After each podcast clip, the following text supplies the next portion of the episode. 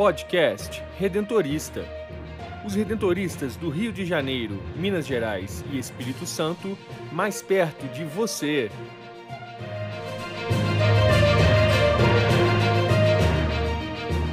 Olá, está começando mais um podcast redentorista da província do Rio. Eu sou Rafael Bertante e no episódio de hoje a jornalista Brenda Mello conversou com o frater Jonathan Antônio da Silva, que nos falou sobre seu tirocínio na província do Rio. Reavivando a memória redentorista, falamos sobre o centenário da novena de Nossa Senhora do Perpétuo Socorro. E a família é o tema do quadro Espiritualidade Redentorista, com o superior da província do Rio, Padre Nelson Antônio Linhares.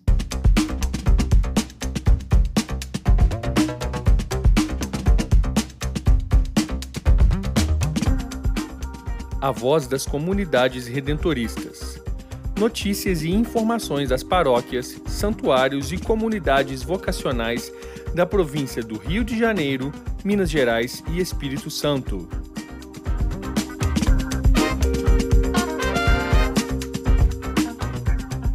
Na congregação do Santíssimo Redentor, após os estudos da teologia, o missionário redentorista realiza o ano pastoral ou tirocínio, que consiste na experiência de convivência numa comunidade religiosa e também da prática pastoral, aplicando os conhecimentos adquiridos nos estudos teológicos.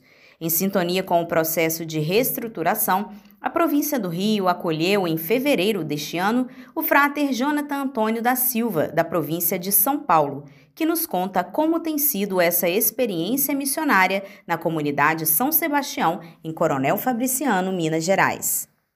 Olá, amigos e amigas que nos acompanham pelo podcast Redentorista. Aqui quem vos fala é Frater Jonas, sou missionário redentorista Pertenço à província de São Paulo, mas agora estou aqui na província do Rio, mais especificamente na, na comunidade São Sebastião, em Coronel Fabriciano, vivenciando o meu tirocínio missionário. O que vem a ser esse tirocínio missionário? O governo geral nosso, dos redentoristas, depois do estudo de teologia, eles pedem que o formando que termina seus estudos, que ele vai é, fazer esse estágio, esse tirocínio missionário em alguma comunidade. É, penso eu, e juntamente com o governo geral, além de vivenciarmos as pastorais na comunidade onde a gente está, é o momento também da gente vivenciar é, o Kairos, o tempo de Deus, porque é um tempo que a gente também vai é, refletindo muito da nossa caminhada enquanto formando e já nos preparando então para a futura é, consagração perpétua e ordenações diaconal e presbiteral. Mas lá em Coronel Fabriciano eu tenho a honra, graças a Deus, de trabalhar com várias pastorais já, né? A pastoral é, da catequese, também a pastoral familiar e estou também é, auxiliando na, na Rádio Educadora com um programa semanal de segunda a sexta, a Hora da Amizade. Então, um momento que aí a gente interage pelos meios de comunicação. Então, eu vos falo é, desse momento, desse ano que a gente vive enquanto redentoristas, que significa então aí o tirocínio missionário chamado em seu coração. Venha fazer parte desta missão. O amor está em você, não resista. Seja um missionário redentorista. A escolha é sua, pode crer. A diferença você vai fazer. Muitas vidas. Vocação não é só chamado, é também resposta. Qual é a sua? Jovem, seja um missionário redentorista. Informações pelo WhatsApp vocacional 31 99979 3523.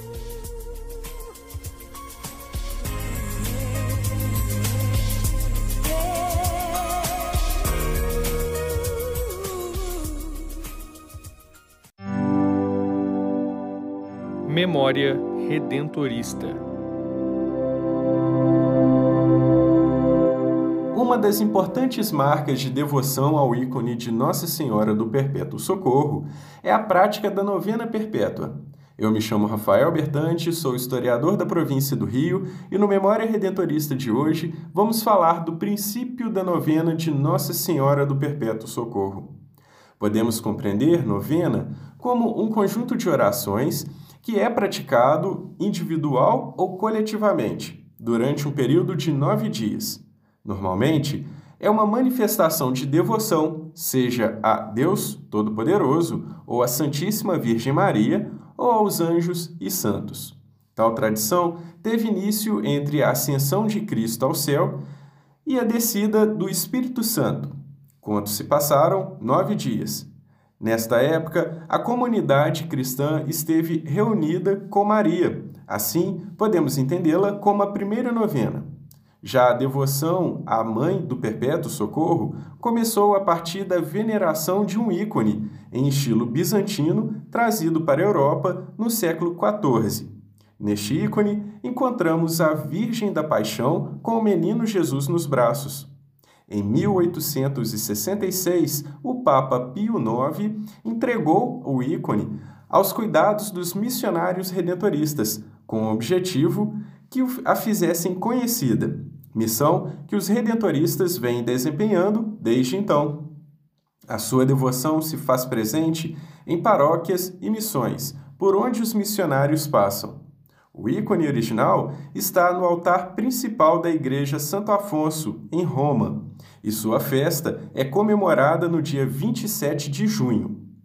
A novena, por sua vez, surgiu em 1922 na província redentorista de São Luís, nos Estados Unidos.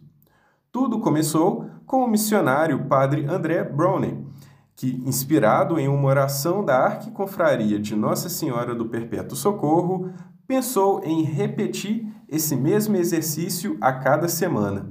O roteiro foi também parecido com o da Arquiconfraria. Acontece leituras e pedidos de agradecimentos, seguidos de uma pregação e oração. Logo, o modelo se propagou pelo mundo. Hoje, a novena está presente nas igrejas e paróquias em que os redentoristas estão atuantes, mas também em muitos lugares onde os missionários já passaram.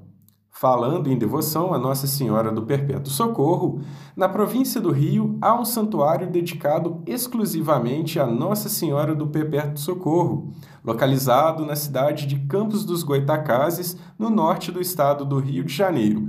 Fica a dica para vocês conhecerem. Assim eu me despeço de vocês. Até a próxima!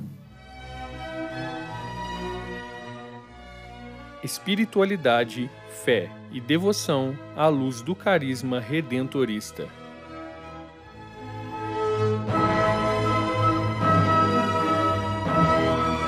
No podcast Redentorista desta semana, vamos falar sobre família redentorista. Isso mesmo.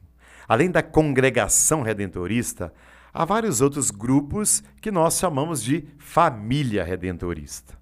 As irmãs redentoristas, por exemplo, que levam uma vida contemplativa em clausura, né, que foram criadas, inclusive, antes da congregação redentorista pela Madre Maria Celeste Costa Rosa. Portanto, há um grande número de congregações apostolicamente ativas também que têm participado do carisma redentorista. Estão unidas à congregação do Santíssimo Redentor de vários modos. E, junto com a nossa congregação, formam o que nós chamamos de família redentorista. Também muitas associações leigas estão ligadas a esta família. Vamos conhecê-las um pouco no podcast de hoje. Os primeiros passos foram dados por São Clemente Maria Hofbauer, que fundou um instituto de oblatos para o qual obteve a aprovação pontifícia, isso em 1804. Na Itália, ele se familiarizou com a regra dos redentoristas e quis fundar, lá em Varsóvia, na Polônia, um instituto feminino para a educação das moças. O documento conhecido como Regra de Varsóvia inclui um apêndice que trata das irmãs do Santíssimo Redentor, que haveriam de assumir de modo especial o cuidado das jovens pobres e abandonadas. Porém, esse instituto não chegou a ser fundado porque foi fechada a fundação de São Bento em Varsóvia. Todavia, Clemente percebeu que as múltiplas urgências pastorais que surgiam ali do contexto social da época somente podiam ser atendidas por um trabalho em conjunto. Uns 20 anos após sua morte, surgiu a primeira fundação de uma comunidade feminina apostolicamente ativa, atribuída à influência dos redentoristas.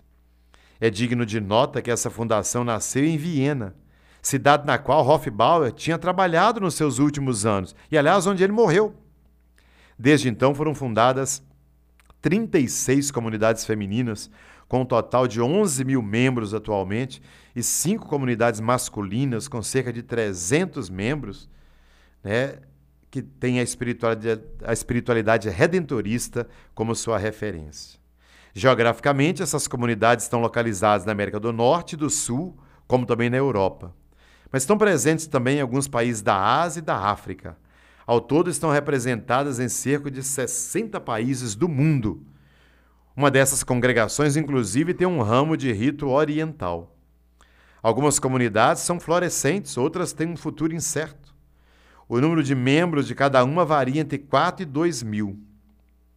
E além de institutos religiosos, há também institutos seculares e associações de direito diocesanos. Quais são as relações com os redentoristas. As relações são de vários tipos. Alguns são filiados aos redentoristas, alguns devem a eles sua origem, outras nasceram sob orientação de um padre ou um irmão redentorista. Em muitos há uma sintonia quanto à centralidade dos mistérios da encarnação, manjedoura, paixão, ressurreição, cruz e Eucaristia, sacramento.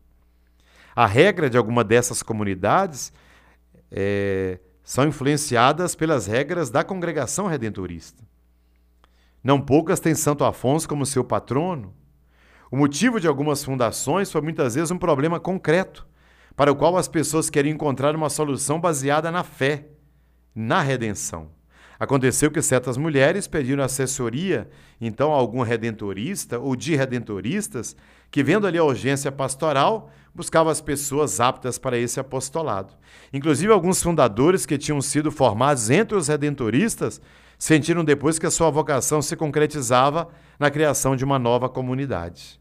Portanto, o campo apostólico é também muito amplo na escolha de tal tipo de atividade uma marca é a opção pelos pobres e abandonados como elemento central.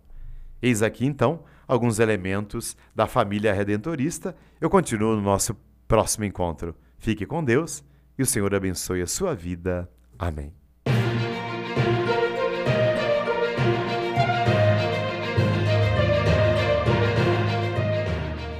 Quer saber mais sobre os missionários redentoristas do Rio de Janeiro, Minas Gerais e Espírito Santo? Acesse o site www.provinciadorio.org.br e siga-nos nas redes sociais: Facebook, Instagram e Twitter, arroba Província do Rio, e no YouTube, Província do Rio Oficial. Conecte-se com a nossa província. Queremos você sempre presente na grande família redentorista.